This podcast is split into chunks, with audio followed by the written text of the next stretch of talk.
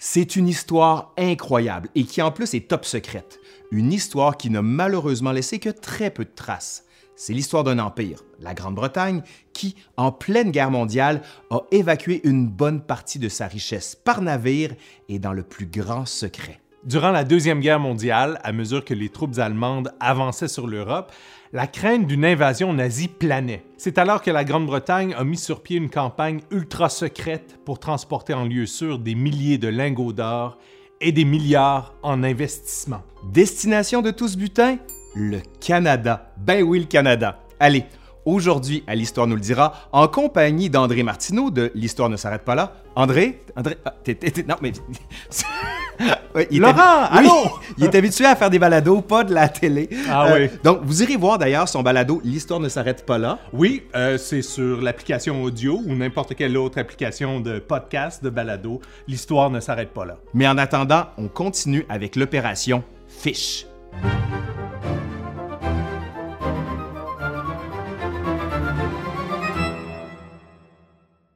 On commence l'histoire le 17 mai 1939. L'heure est historique.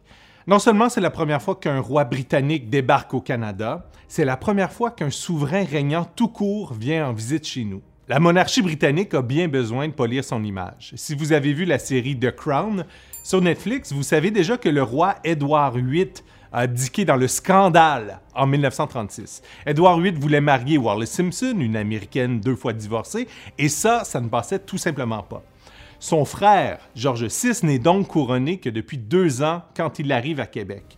Dans le prochain mois, le roi George VI et son épouse, la reine Élisabeth, vont s'arrêter dans les neuf provinces que compte alors le Canada. Ils vont aussi profiter de leur présence sur le continent pour une visite éclair aux États-Unis. Et partout, on les acclame. Il y a des foules immenses qui les accueillent. Les journalistes couvrent la visite dans ses moindres détails. Mais ce dont on parle pas à l'époque dans les journaux, c'est que le roi et la reine apportent beaucoup plus que des vêtements dans leurs valises dans leur fameuse escapade au Canada. Le paquebot de Ses Majestés qui arrive dans le port de Québec était escorté par deux croiseurs, le HMS Glasgow et le HMS Southampton. Et dans les cales de chacun de ces navires, une cargaison top secrète, 50 tonnes d'or. C'était vraiment beaucoup de métal précieux, l'équivalent, si vous voulez, de 8 milliards de dollars aujourd'hui. Et ce n'était, imaginez-vous donc, qu'un petit échantillon, un test pour voir si oui, il est bien possible de transporter de l'or pour le cacher en lieu sûr. Bon, oui, bien sûr, la guerre n'était pas encore déclarée, mais disons qu'avec tout ce qui se passait, valait mieux être prévoyant. C'est quatre mois plus tard que la Grande-Bretagne déclare la guerre contre l'Allemagne, le 3 septembre 1939. Le Canada suit une semaine plus tard. On saute quelques mois. Maintenant, en juin 1940, c'est l'invasion de la France. C'est la fameuse évacuation de Dunkerque, celle qu'on a vue au cinéma. Churchill est maintenant premier ministre en Grande-Bretagne. En public, il se dit plus déterminé que jamais à défendre son pays. Mais en privé, en Grande-Bretagne, on a sérieusement la trouille. Et si l'île britannique était la prochaine à être envahie? On savait que c'était une possibilité pour Hitler, c'était loin d'être la fiction. C'est à ce moment que le plan pour vider les coffres se met en branle pour vrai. La décision est prise de charger des navires d'or et d'autres richesses à destination d'Halifax, sur la côte Est. Pourquoi on choisit le Canada? C'est un pays qui est déjà en guerre, c'est un allié historique aussi qui fait partie du Dominion. Il existe déjà des liens étroits entre la Banque centrale de l'Angleterre et celle du Canada, nouvellement créée, et par-dessus tout, le Canada est voisin des États-Unis. Et ça, c'est d'une importance capitale. Avec ce transfert de richesses, la Grande-Bretagne a deux objectifs cacher son trésor des Allemands et acheter des armes aux Américains. Mais pourquoi se donner tout ce mal juste pour ça? Ben, juste pour ça, disons-le comme ça, là. Faut comprendre qu'à ce moment-là dans la guerre, les Américains sont encore neutres. Ils vont entrer en guerre qu'un an et demi plus tard. Et pour le moment, ils ne veulent surtout pas se lancer dans cette nouvelle guerre avec tous les coûts que ça suppose, bien sûr.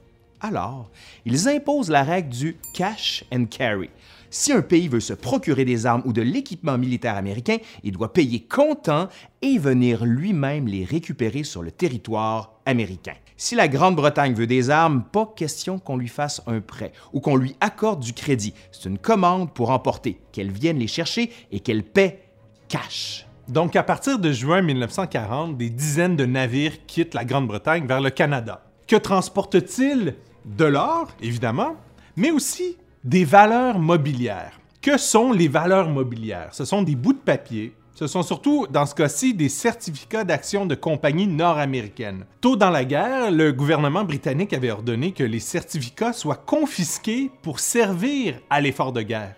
Et ces certificats avaient été répartis dans des boîtes, puis dans des cargos, avec les lingots d'or du Trésor britannique, pour être éventuellement acheminés vers le Canada.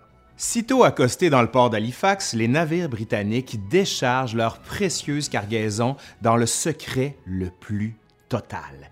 Les caisses sont ensuite placées à bord de trains à destination de Montréal et d'Ottawa. Mais où exactement?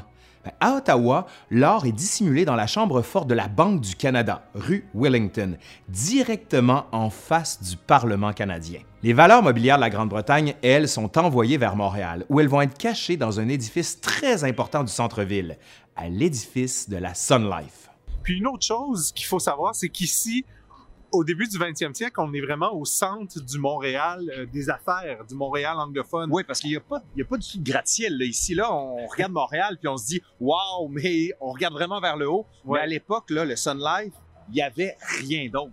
Il n'y avait rien d'autre, puis c'était l'immeuble le plus haut au Canada. Euh, c'est étonnant, mais quand même, arriver à faire un immeuble de cette hauteur-là, avec des ascenseurs, euh, avec autant de pierres, ben, c'était une prouesse. Moi, je commence à avoir froid. Je pense qu'on devrait rentrer. OK. On y va, go.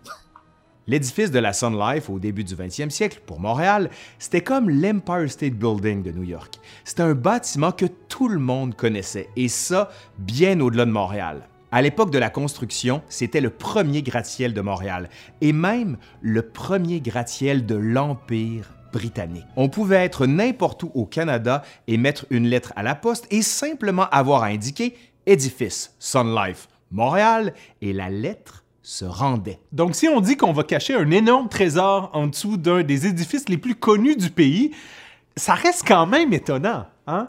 Par contre, on se disait, voyez, c'est pas un édifice gouvernemental, c'est une entreprise privée. Il y a personne qui pourra soupçonner qu'on cache ici le trésor d'un autre pays. Alors l'édifice de la Sun Life est choisi, les trains se succèdent à la gare Windsor et les fourgons font l'aller-retour de nuit pour éviter les regards indiscrets. Autre problème, l'édifice comporte déjà une chambre forte sécurisée, mais pour accueillir ces milliers de boîtes de valeurs immobilières, il manque d'espace.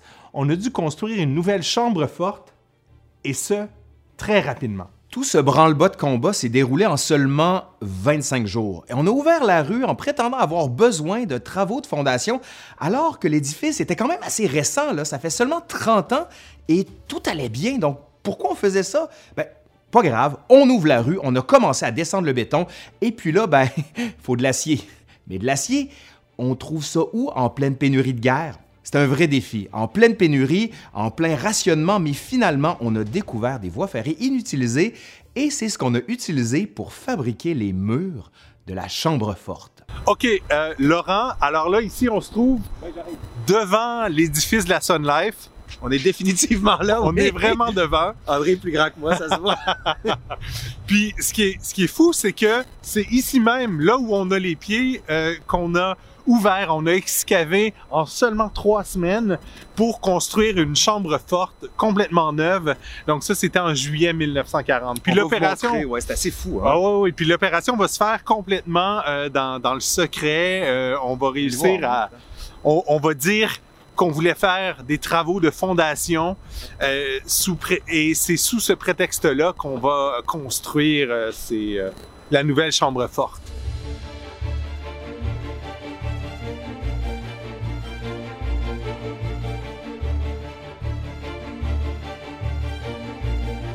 Fois la voûte construite, le lieu grouille d'activité. Il y a même un détachement de la police de la GRC. 24 agents qui vont vivre 24 heures sur 24 au troisième sous-sol de l'édifice. Ils vont manger à la cafétéria de l'édifice, ils vont dormir dans un lieu spécialement aménagé pour eux. C'est une vraie ville souterraine. Une centaine de personnes travaillent à faire l'inventaire, à manipuler les boîtes, etc., etc. Bref, ça fourmille de monde. Il faut aussi s'assurer que tout est bien classé, que tout est bien répertorié, même si tout ça, bien sûr, est secret. Plusieurs des titres financiers sont vendus, soit parce qu'ils viennent à expiration durant la guerre, ou soit simplement parce qu'on a besoin de liquidités. Au moins le tiers de l'or stocké à Ottawa sera aussi envoyé aux États-Unis pour payer l'effort de guerre.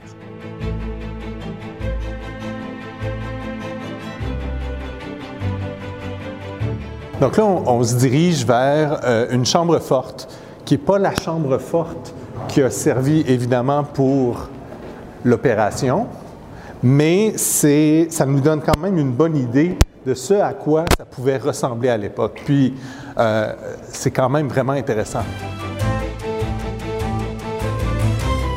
Puis, euh, ben, c'est un lieu qui n'est pas accessible au public. Donc, aujourd'hui, on est en compagnie d'un agent de sécurité. Voilà. Donc là, ici, on est, c'est une image où on voit la porte de la chambre forte qui a été faite sur mesure. Puis, ce qui est impressionnant, c'est qu'elle est déposée sur, des skis, ni plus ni moins, tirés par des chevaux, parce que ça s'est fait en hiver. C'est quand même toute une opération. Ça nous montre comment euh, ce genre de, le genre de sécurité qu'il pouvait avoir, puis comment c'était imposant. Dans la chambre forte. Et là, vous voyez, ça, c'est une chambre forte qu'on a gardée euh, à l'image de celle euh, qui pouvait y avoir en dessous de nos pieds à l'époque. Puis, ça donne quand même une bonne impression de sécurité. Et ça, c'est la porte de la voûte. J'ai trouvé le de l'ouvrir. non, mais c'est ça. On peut, ah, essayer? Ben oui, on pourrait essayer, mais on nous a dit qu'il y a un groupe qui est déjà resté pris parce qu'ils ont visité l'endroit ici, puis quelqu'un a fermé la porte pour une raison inconnue. Puis euh, après, ben, euh, c'était embarrassant parce que c'est bien beau avoir les outils, mais il faut savoir les utiliser, Laurent. Ah, j'ai trouvé autre chose. Ah! Ça, là, mais mine de rien, là, quelqu'un qui veut te voler, tu lui pitches ça. ça doit être à ça que ça sert. J'ai des, manières bizarres. Je vais, aller m'amuser avec ça. OK. Euh, la voûte ici, elle servait. Euh, cette voûte-là, elle a servi à, garder des outils d'investissement. On parle justement des valeurs mobilières et tout ça. Mais c'est pas celle. C'est pas la voûte qui a servi durant l'opération Fish. c'en est une euh, qui a été euh, préservée un peu à l'époque, mais euh, c'était à tout, point semblable. Puis ça donne vraiment une idée du genre de sécurité qui devait y avoir pour garder en sécurité tout ça, parce que c'était des outils d'investissement qu'on avait à l'époque. Donc, ça pouvait se perdre, ça pouvait s'égarer. c'est ça, c'est Exactement. aussi volatile que de l'argent. Bien, tout, tout à fait. Donc, c'est pour ça qu'on devait avoir ce genre de sécurité-là. Regarde, juste pour vous donner une idée, là, regardez. C'est... C'est mon euh, bras. Oui, c'est l'épaisseur. C'est l'épaisseur de mon bras. On va vous amener.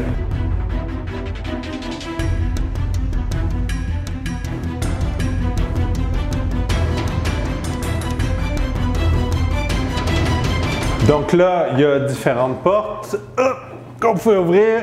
Il était possible d'avoir, de mettre les papiers dans des classeurs.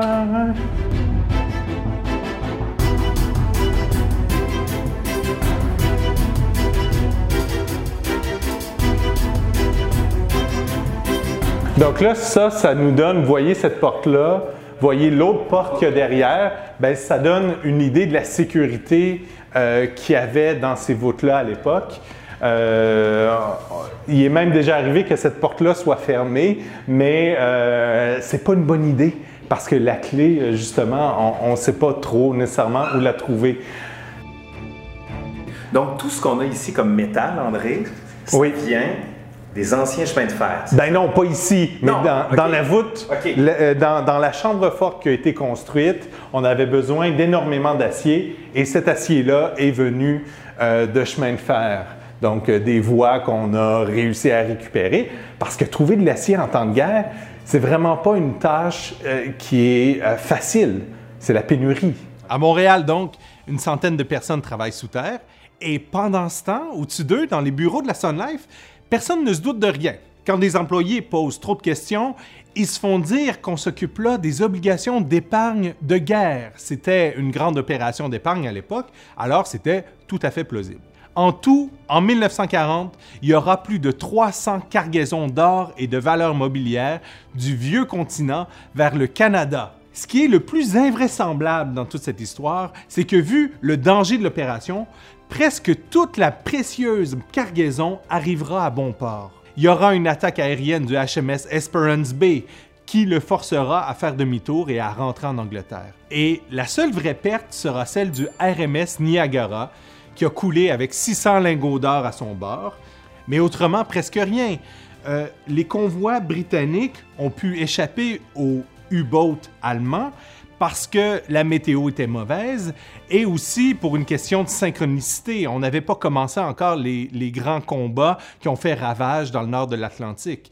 Quelques mois et même parfois quelques jours plus tard, et ça aurait été l'hécatombe. Le risque est énorme quand on y pense. Im- Imaginez, là, évacuer quasiment tout l'or d'un pays en plein milieu d'une guerre. À l'été 1940, un des convois d'or réunit cinq navires qui, à eux seuls, contiennent pour 18 milliards de dollars canadiens aujourd'hui en or massif. Imaginez un instant, là. Si les Allemands avaient réussi à stopper ce convoi-là ou à le faire couler au fond de l'Atlantique, ben, qu'est-ce qui se serait passé? Est-ce que ça aurait été la fin de la guerre pour les Anglais et les Alliés? Auraient-ils été obligés de capituler faute de moyens pour poursuivre? Ça montre toute la fragilité de la position anglaise et l'énorme pari de cette opération. Il n'y a pas que la Grande-Bretagne qui a pris soin de cacher ses trésors au Canada. Plusieurs pays ont fait de même. On pourrait même parler, par exemple, des trésors de la Pologne qui sont parvenus au pays à bord d'un navire confisqué par la Grande-Bretagne. C'est le cas aussi de la France qui a évacué de l'or juste avant de tomber entre les mains des nazis en juin 1940. Quand la France capitule, d'ailleurs, ça donne lieu à d'étranges manœuvres. Par exemple, le croiseur Émile Bertin avait la mission de transporter l'or de la Banque de France en sûreté jusqu'au Canada. L'Émile Bertin était amarré au port d'Halifax quand la France capitule le 22 juin 1940. Plutôt que de voir la cargaison confisquée par les Alliés, le commandant prend la décision de partir en douce d'Halifax et de mettre le cap sur la Martinique qui était passée sous le régime de Vichy. La question a même été posée. Maintenant que la France est dans le camp ennemi, que faire de son or? Winston Churchill, qui était en grand besoin de liquidité, ira même jusqu'à demander au premier ministre Mackenzie King, le 25 août 1940, la permission de piger dans les réserves d'or des Français. Finalement, Mackenzie King va jongler avec l'idée, mais il refuse. Le trésor des Français caché au Canada a donc été gelé jusqu'à la fin de la guerre. Une autre chose complètement étonnante, c'est le secret. Vu l'envergure et vu le nombre d'étapes nécessaires pour acheminer autant de richesses, c'est étonnant que l'opération soit restée en grande partie secrète. C'est vrai qu'il y avait de la censure de guerre à l'époque, mais c'est aussi parce qu'on a pris des précautions exceptionnelles. D'abord, il n'y avait pas vraiment de nom de code. On l'a souvent surnommé Opération Fish parce qu'à un certain moment, on a fait référence à la marchandise en tant que du poisson. On pensait que c'était du poisson. C'est aussi le titre d'un livre des années 70 qui a été écrit sur le sujet. Mais en réalité, c'était une opération si secrète qu'aucun nom officiel lui avait été attribué. Quand les élus ou des conseillers se réunissaient pour en parler, aucune note n'était prise. Ne cherchez donc pas de traces de cette opération dans les mémoires de guerre de Winston Churchill, il n'y en a pas. Les seules mentions dans les archives sont quelques télégrammes retrouvés ici et là. Mais c'est tout. Le silence n'a pas été parfait cependant. En 1940, le Wall Street Journal de New York publie un article qui annonce l'arrivée d'or en Amérique. Oups! Et forcément, tout le secret autour de l'opération fait naître des rumeurs assez folles. À l'automne 1945, le journal L'Action catholique de Québec fait paraître un article qui prétend que les joyaux de la couronne se trouvaient en fait dans la chambre forte de la Sun Life durant la guerre. On a cru que les bijoux et les costumes de cérémonie les plus précieux de la couronne britannique ont été cachés à Montréal. Ouais. En réalité, ce qu'on raconte, c'est que les joyaux de la couronne auraient été cachés dans le château de Windsor, donc très loin du Canada. Une fois la guerre terminée en 1945, la chambre forte de la Sun Life a été démantelée aussi vite qu'elle a été remplie cinq ans plus tôt. En quelques semaines, ce qui restait de titres financiers euh, a été chargé sur un croiseur de la Nouvelle-Zélande, le HMS Leander. Et là, c'est impossible de savoir combien de boîtes de titres sont reparties vers la Grande-Bretagne. C'est un secret de guerre. C'est la même chose pour la réserve d'or à Ottawa. On sait qu'une partie des lingots est renvoyée vers l'Europe, mais plusieurs pays gardent leurs comptes actifs à Ottawa à la fin de la guerre. Et puisque la Banque du Canada refuse de parler du contenu de ces coffres, impossible de savoir s'il reste encore aujourd'hui, quelque part sous terre, des vestiges de cette opération gigantesque, le plus grand transfert de richesse de l'histoire.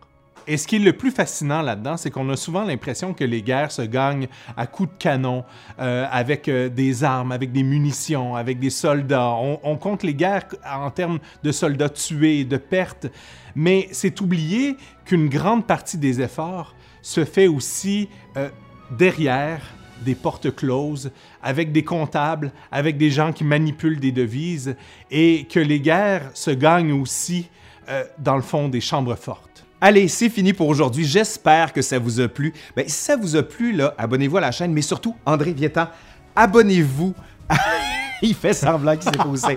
Abonnez-vous au magnifique balado. L'histoire ne s'arrête pas là. Sérieusement, moi, quand je l'ai écouté. gentil. Ouais, non, mais vraiment, c'est sans doute ce qui se fait de mieux actuellement en podcast. Il dit oui, mais c'est lui, mais il a raison. Mais, il a raison. C'est une enquête, dans le fond, ce que tu ce fais. Qu'on a fait ce qu'on a fait aujourd'hui, c'est un des épisodes. Puis sinon, il y en a plein d'autres à écouter sur euh, la chaîne. Justement, c'est pas une chaîne, mais sur le fil balado, sur le fil podcast de l'histoire ne s'arrête pas là. Euh, ça se trouve sur des applications. Je vais vous mettre le lien tout de suite en dessous. Vous aurez juste à cliquer, puis vous abonner, puis vous télécharger tout d'un coup. Puis comme ça, André devient une vedette ici. ce qu'il est déjà, d'ailleurs. Pour ceux qui ne le connaissent pas, c'est parce que ça fait vraiment longtemps, même plus longtemps que moi qui en fait. Bon, allez, André, à la prochaine. Ben, on se rend grand plaisir. Ben oui. Allez, salut.